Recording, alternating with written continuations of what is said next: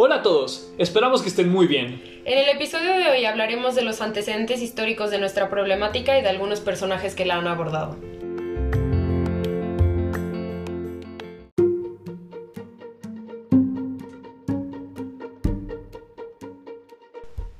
La historia a lo largo del tiempo ha sido el reflejo de acontecimientos importantes. Gracias a ella podemos obtener una variedad increíble de información. La exclusión, discriminación y maltrato a base de la estigmatización de las personas con discapacidad la podemos encontrar desde la prehistoria, época en la que dejaban a las personas con discapacidades abandonadas a su suerte. En la antigüedad, varios lugares despreciaban a las personas con este tipo de discapacidad. Según el texto publicado por Luciano Valencia, Breve Historia de las Personas con Discapacidad, en Egipto abandonaban a los niños que nacían con esta discapacidad. En India eran arrojados al río Ganges y en Roma los niños eran mutilados y comerciados. Hoy en día aún existen ideas parecidas, tan solo miremos a la eugenesia, una práctica que buscaba eliminar toda imperfección, incluyendo a las personas que tienen esta discapacidad. Sin embargo, existen civilizaciones que intentaban hallar una cura para este problema, como China, realizaban masajes y terapias a las personas que tenían esta discapacidad. Patricia Inazo, en su libro Mirada Histórica de la Discapacidad, menciona cómo existían zoológicos para exhibir a personas con discapacidades físicas, sensoriales o mentales, en un intento de asustar al pueblo mostrándoles lo que hace el castigo de Dios. En la revolución industrial es cuando por primera vez se empezó a usar el término discapacidad, lo que significaba la incapacidad para servir en una sociedad capitalista. En 1919 se crea la primera organización que, aunque fuera de manera limitada, se encargaba de proteger los derechos de las personas con discapacidad. Una vez terminada la Segunda Guerra Mundial, en 1945, ya 12 países se habían concentrado en formalizar el desarrollo de la rehabilitación, con el objetivo de integrar en la sociedad a las personas con limitaciones motrices. En 1970, las personas con discapacidad se unieron a los movimientos sociales que protestaban por los derechos civiles. Una figura importante en esta época fue el activista Paul Hunt, quien es uno de los principales fundadores de Union of the Physically Impaired Against Segregation, o UPIAS. En este periodo se crea la distinción entre insuficiencia y discapacidad. Se postula el modelo social, el cual establece, en cuanto a la insuficiencia física, su origen puede ser congénito, resultado de una enfermedad o por un accidente. Pero, citando a Jolie en el 2007, la discapacidad, tal como me he referido a ella, es una construcción social. Es algo que a primera vista parece estar en mi cuerpo, pero que en realidad está en el lugar que se me permite ocupar en la sociedad.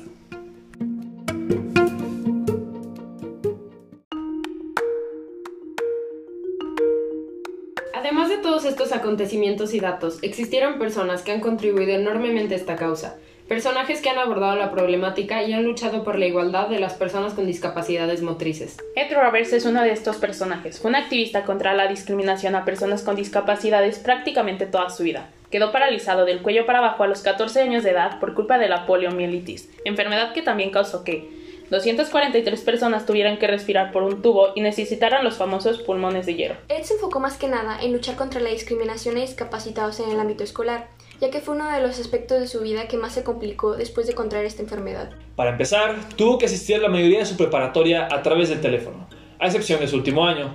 Luego fue aceptado a UC Berkeley, pero al enterarse de su condición le negaron la admisión, pues decían que su pulmón de hierro no cabría dentro de las instalaciones de los dormitorios.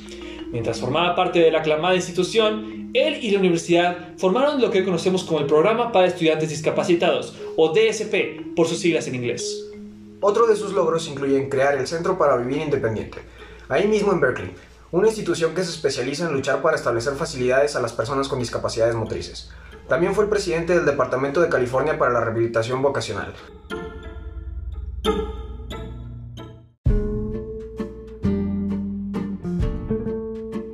Otro personaje fue Gilberto Rincón Gallardo, político mexicano. Gilberto nació con manos y brazos mucho más cortos de lo habitual, pero eso nunca le impidió cumplir con su trabajo y luchar contra la injusticia del país. De hecho, fue parte del gabinete de Vicente Fox, quien lo encargó de liderar el CONAPRED, posición que mantuvo incluso durante la presidencia de Calderón. Rincón Gallardo fue un luchador, Incluso desde el momento en el que se postuló a la presidencia, desde el ahora inexistente Partido Democracia Social, y aunque hubo pocos votos a su favor, quienes lo escucharon hablar notaron que muy adelantado a su tiempo luchó en contra de la discriminación a indígenas, víctimas de violación, personas homosexuales y personas con discapacidades. Uno de sus logros más importantes consiste en la colaboración a la posición de México en una convención de la ONU respecto a las personas con discapacidades y sus derechos, la cual fue firmada por al menos 80 países. Falleció el 30 de agosto de 2008, después de una vida luchando por los derechos de las personas con discapacidades.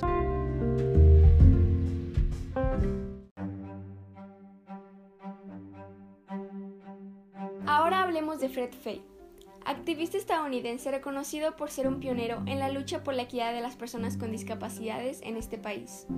Fred quedó cuadrapléjico a sus 14 años, lo que le cambió la vida para siempre. Y desde que comenzó su vida adulta, se dedicó a luchar porque las personas como él tuvieran más accesibilidad a la vida cotidiana.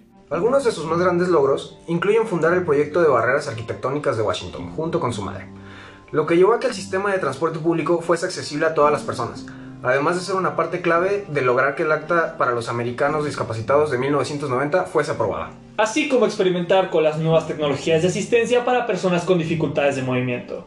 Recibir uno de los 10 premios entregados a sobresalientes jóvenes americanos por sus contribuciones al progreso humano, entre muchas, muchas otras más. Falleció el 20 de agosto de 2011 en su casa de Concord, Massachusetts.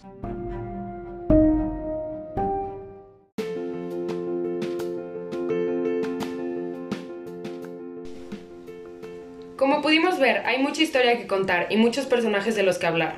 Esperamos que este episodio les haya dado un poco de contexto sobre la problemática que afronta Sendero Unido. Esto fue todo por el día de hoy. Si les gustó el episodio, no olviden compartirlo. Para más información, síganos en Instagram y TikTok como arroba sendero.unido y en Twitter como arroba sendero-unido.